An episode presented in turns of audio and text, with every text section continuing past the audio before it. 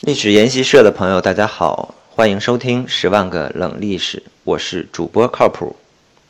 这期的节目，我为大家推荐一本书，叫做《人类简史：从动物到上帝》，是以色列作家尤瓦尔·赫拉利所著，林俊宏翻译的，出版于二零一四年，可以说是一本全球热销的畅销书。那么今天呢，我们分享其中的一个章节。引发大家对人类起源的一些思考。思考的代价，虽然人种之间有诸多的不同，但还是有几项共同的人类特征。其中最重要的一点就是人类的大脑明显区别于其他动物。对于六十公斤的哺乳类动物来说，平均脑容量是两百立方厘米，但早在二百五十万年前，最早的男男女女脑容量就已经有了。六百立方厘米，至于现代智人，平均脑容量更是高达一千两百至一千四百立方厘米。至于尼安德特人，其实脑容量更大。这样看来，似乎再清楚不过。物竞天择，就该让脑越来越大才是。人类深深迷恋于我们的高智商，于是一心认为智力当然是越高越好。但如果真是如此，猫科动物。为什么经过演化没有会微积分的猫呢？究竟为什么在整个动物世界只有人属演化出了比例如此庞大的思考器官？答案在于庞大的大脑也是个庞大的负担。大脑结构脆弱，原本就不利于活动，更别说还得用个巨大的头骨把它装着。而且大脑消耗的能量惊人。对智人来说，大脑只占身体重量的百分之二到百分之三，但在身体休息而不活动时，大脑的能量消耗却占到百分之二十五。相比之下，其他猿类的大脑在休息时能量消耗大约只有百分之八。所以，那些成天嚷着要减肥的人，是不是多思考一下也是一个捷径呢？因为大脑较大，远古人类付出的代价有两种。首先是得花更多的时间寻找食物，其次是肌肉退化萎缩。这就像现在政府把国防预算拨给了教育，人类也把手臂二头肌所需要的能量拨给了大脑里的神经元。对于非洲草原上这究竟是不是个好策略，事先只能说无人能知。虽然黑猩猩要讲道理绝对讲不过智人，但他却能直接把智人像布娃娃一样撕个稀烂。时至今日，人类大脑带来的好处显而易见。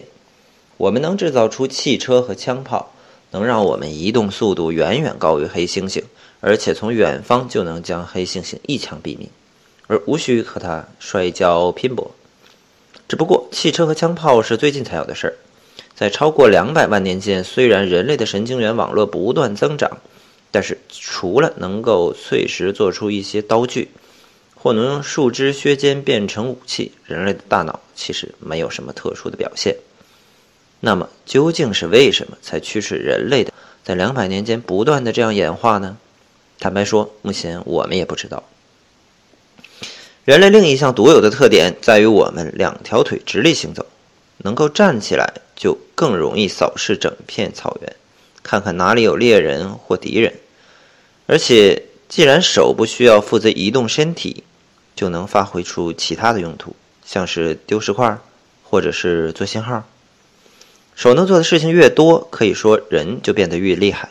于是人的演化也就越来越着重神经发展，也不断的对手掌和手指的肌肉做修正。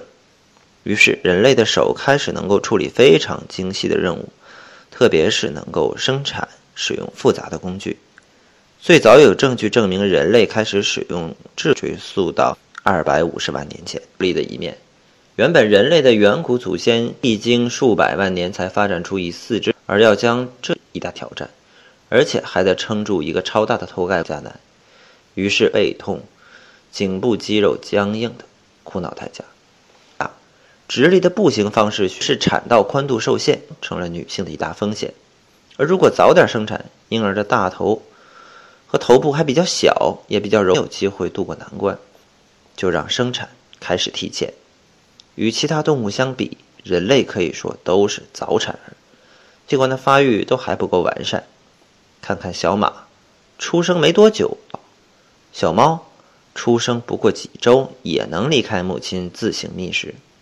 相较之下，人类的婴儿只能说没用的很啊，许多年都得当一个啃老族来被抚养、保护和教育。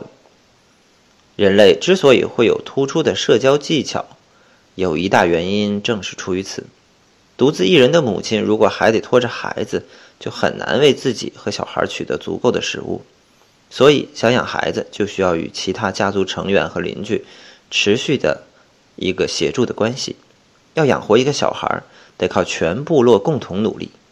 于是，演化也就偏好能够形成强大社会关系的种族。此外，由于人类出生的时候尚未发育完全，比起其他的动物，也就更能够用教育和社会化的方式加以改变。大多数哺乳动物脱离子宫的时候，就像已经是上了釉的陶器出了窑，如果再想做什么调整，不是刮伤就是碎裂。然而，人脱离子宫的时候，却像是从炉里拿出的一团刚刚融化的玻璃，可以旋转、拉长，可塑性高的令人惊叹。